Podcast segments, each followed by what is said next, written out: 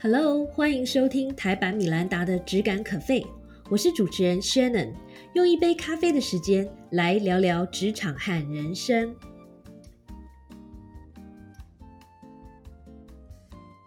Hello，好一阵子没有跟大家聊聊了，希望你一切都好。这阵子以来，蛮多的朋友都陆陆续续因为染疫啦，或者是被框列，或者是需要照顾家人的关系，展开居隔或者是在家工作加在家上课的生活。虽然一切变化的很快，甚至有一些混乱，但是希望你的心情还是很平静的。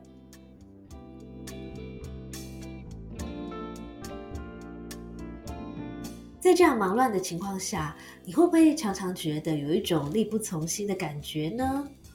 或者是觉得啊，我明明已经努力的很累了，为什么事情的结果却往往不如预期？最近我听到不少的朋友呢都有这样的感觉，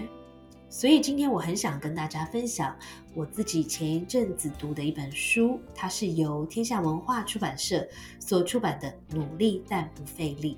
这本书的作者是 Grant McKeon，他是畅销书作者、Podcast 主持人，也是 Harvard Business Review 和 LinkedIn 上的知名布洛克。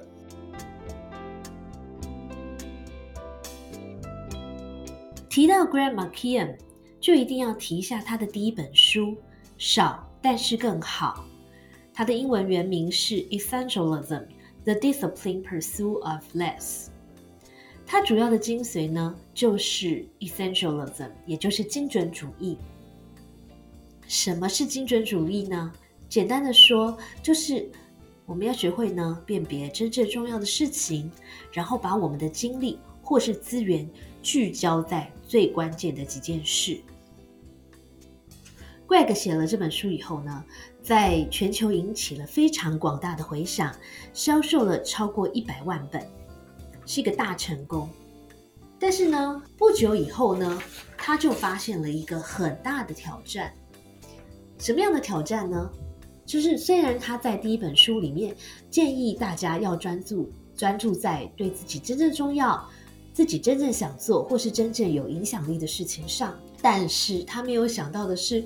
万一许多件事都想做，都很重要，或是都非做不可，怎么办呢？在这样的前提下，要怎么样避免回到那个把自己搞得很疲倦的无限回圈里呢？于是他写了现在我即将分享的第二本书《努力但是不费力》，Effortless Make It Easier to Do What Matters Most，告诉我们当生活中有很大的挑战的时候。要怎么样可以在不精疲力尽的前提下，依然有好的产出？当然，在这里所指的不费力 （effortless） 的意思呢，不是说你都不要努力哦，而是可不可以不要这么用力，不要做的那么累，也可以把事情做好。Greg 在这本书里面从三个层面来循序渐进的谈这件事情。首先，我们要让自己处于一个不费力的状态；再来，要采取不费力的行动；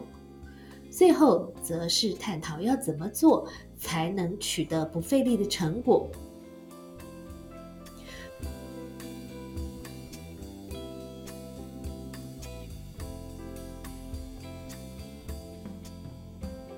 所以我先来谈一下不费力的状态是什么。我们应该都有听过 “no pain no gain”，或者是中文里面的“吃得苦中苦，方为人上人”这句话，对吧？不知道你有没有发现，从小以来呢，我们被灌输的观念都是：如果你想要成功，就一定要很费力哦；或者是你如果想要把一件重要的事情做好，或者是有所成就的话，一定要非常非常的用力，甚至痛苦。换句话说，长久以来，我们一直把费力、吃力、痛苦这些感受跟成功连接在一起。但是，作者认为，我们一定要颠覆这个“成功就一定要费力”的迷思，并且还分享了几个方法。其中的一个方法，就是碰到困难，或者是碰到一个需要解决的状况的时候，问自己：事情有没有可能更简单呢？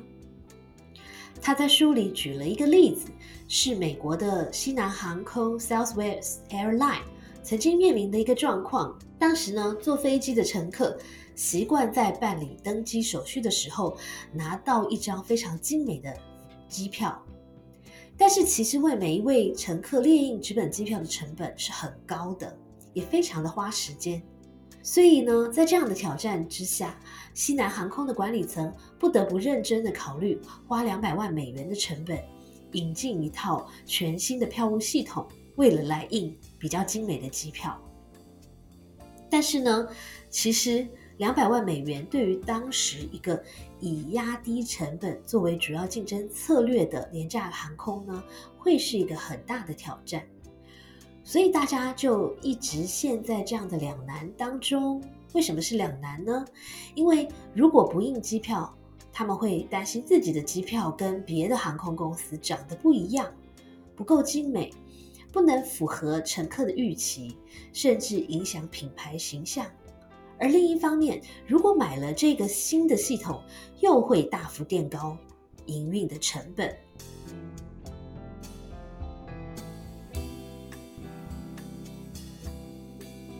就在呢，呃，他们的讨论陷入僵局的时候，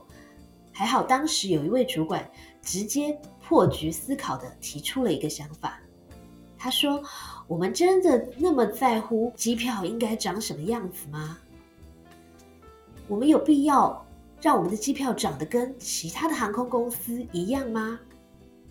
西南航空的机票要长什么样子，应该是我们可以来决定吧。机票最主要的存在价值就是印出一张凭证，让乘客可以上飞机。所以，我们不一定要学别的航空公司的这个机票规格啊，我们的规格应该可以由我们来定吧。当他讲出了这样的一句话。大家马上就觉得，哎，对哦，有道理哦，所以他们最后决定呢，与其浪费时间和资源在昂贵的票务系统上，不如把机票就印在普通的纸上吧。当他们这么做了以后呢，其实乘客也没有太多不满呢，所以呢，这个原本可能花两百万美金，需要很费力才能解决的困难，最后。不费力的取得了满意的成果。这个故事告诉我们，与其真的在一个困难的道路上钻牛角尖出不来，还不如换个方向想一想：我们真的要经历这么大的困难才能解决这样的问题吗？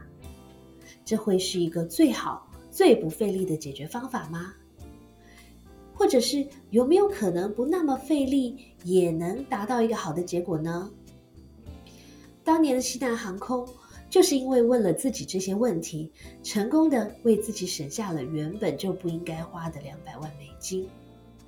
今天的我们，如果在职场上碰到什么样的难题，或许也可以拿出这样的问题来和自己对话哦。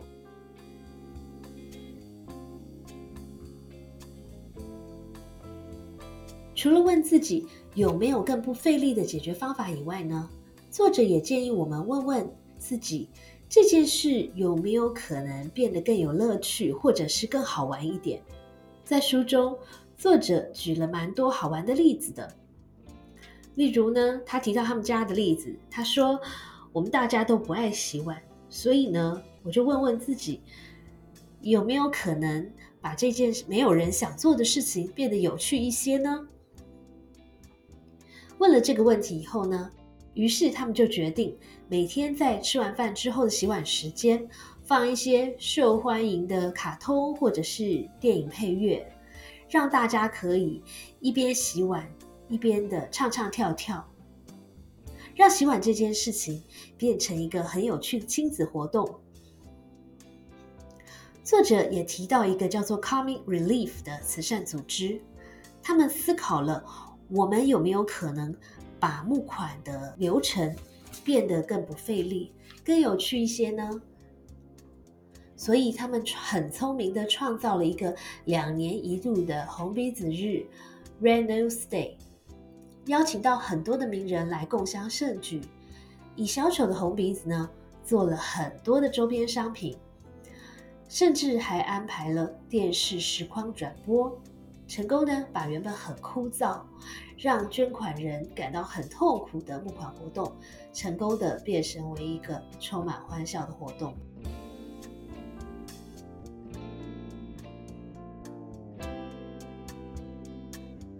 所以听完这些例子之后，再回到我们工作和生活的场景，不管是在职场或者是生活里面，我相信都有非常多一想到就觉得很烦、很费力的事情。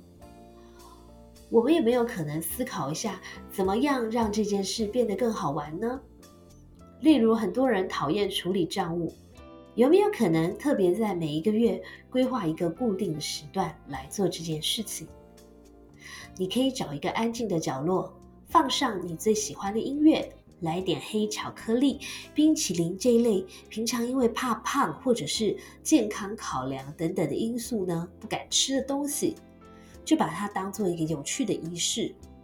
或许呢，这样子就可以大大的降低你做这件事的费力感哦。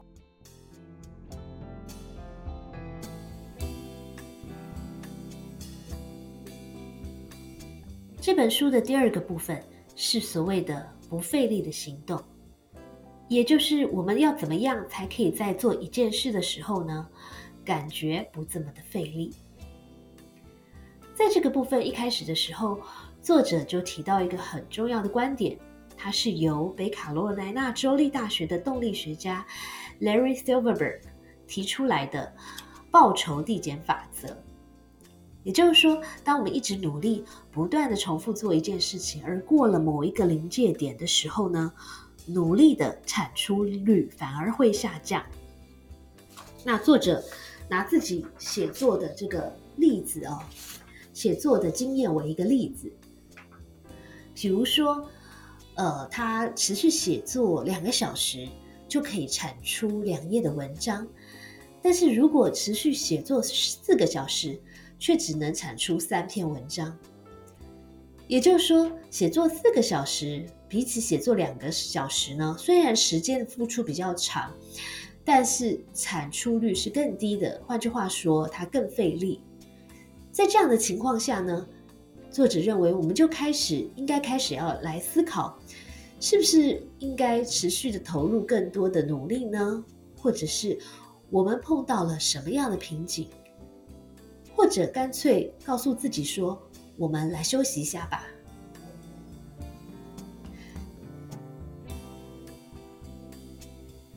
另外，作者也提出了一个很好的见解，他建议我们开始在做一件事之前呢，就要先界定一下这件事要做到怎么样的程度才算是做完了。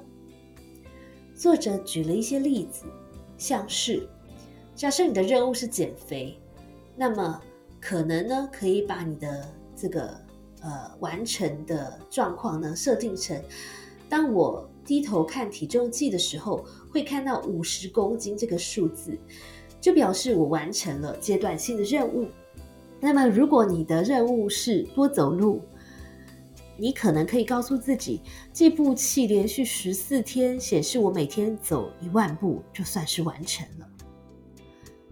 那么，假设在职场上，你要做的事情是一份报告呢？或许完成的定义可以是打完长达十二页、包含具体事例和可行建议的报告，并且客户看了会说太棒了，这就算是做完了。作者认为，如果我们可以在一开始做一件事之前就厘清我们想要的成果是什么，非常有助于我们专注我们的资源。朝这个成果迈进。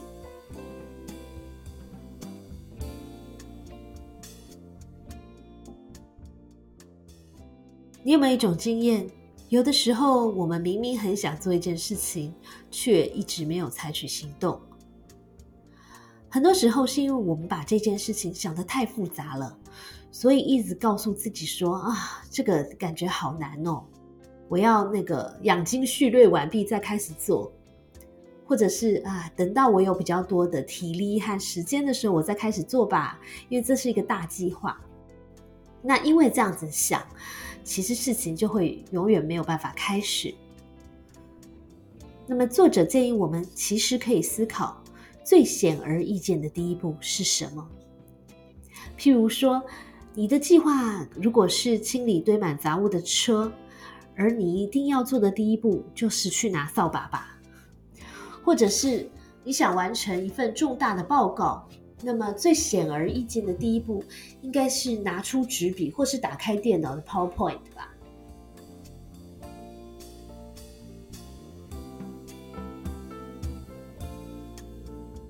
另外，作者还提到了一个我们在节目里面呢也经常探讨的方法，就是类似微习惯的概念。他认为呢，想要不费力的做一个大计划的方法，就是设定进度的上限。哎，这又和我们一直以来的认知不一样了，因为我们从小都被教育要懂得设定下限。例如，你应该也这样子规定过自己吧？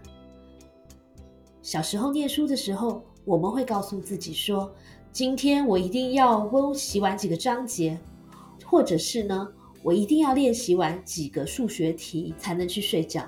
我们很少规定自己，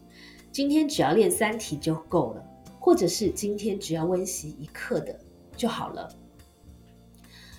所以我们很少给自己下限。但是没有这样做的问题是，我们会让自己呢感到非常的精疲力竭。所以作者认为，与其一口气就把事情做到一个极致，不如每次做一点，持续做下去才会长久。那这让我想到。台版米兰达的质感可废的来宾里面，有不少位出书的作者都会为自己设定每天写作的上限，例如规定自己一天写两百个字就好了。这么做的好处是，每天对写作都会有一种意犹未尽、迫不及待要再开始写的感觉。设定进度上限，有助于我们保持对这件事情的兴趣和胃口。循序渐进，不费力的把事情做好，而且还可以充分的享受这个过程。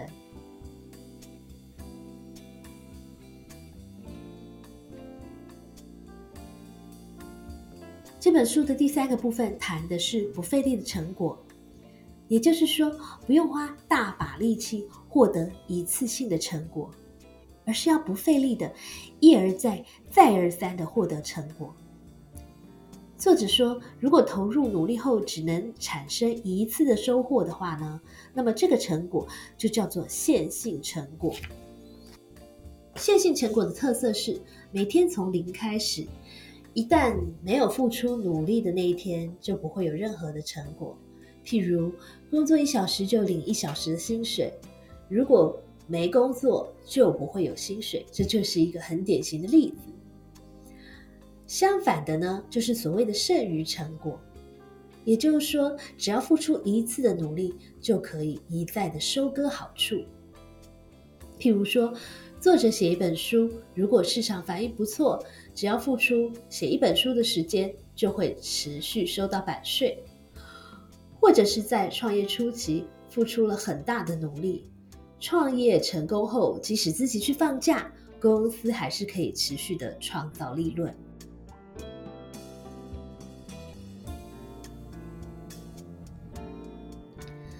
听起来是不是很棒呢？那我们要透过哪些方法来追求所谓的剩余成果呢？作者在这边给了很多的方法，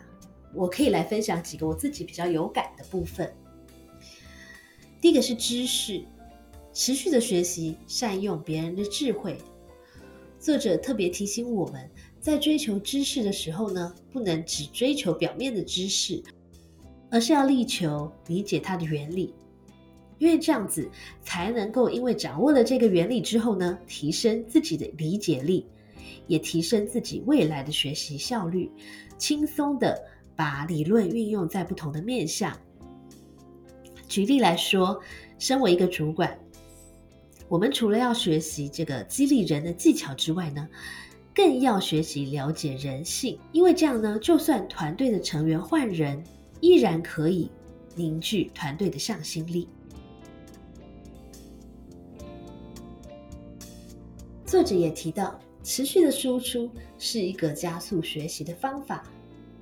因为当你懂得教别人的时候，你可以把别人教到懂，就表示你真正掌握了一门知识的原理。另外呢，自动化也是一个努力一次受益无穷的方法哦。在职场上，总会有一些令人觉得很麻烦、很难的事情，但是如果可以建立一个 SOP 让大家来 follow，那么未来就能省下沟通的时间。例如在业务开发上，我们在节目上介绍过一个 Medic 系统，那可以协助 Sales 业务人员。收集重要的资讯，采取必要的行动，降低做白工或者是犯错的几率，很有效率的判断一个生意机会值不值得继续追踪下去。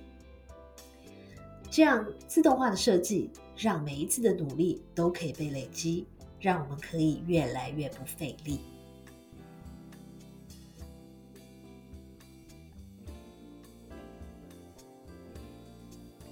以上是针对《努力但不费力》这本书的简单分享。作者针对不费力的状态、不费力的行动、不费力的成果这三个部分呢，都提出了很多的方法和例子。而我今天仅仅是针对我自己比较有感的部分来和大家分享。希望这一集的节目可以帮助你，不管是在疫情的期间，或者是在平常上班的时候。都能够在成果不打折的前提下，更加的快乐，更加不费力。加油，You can do it！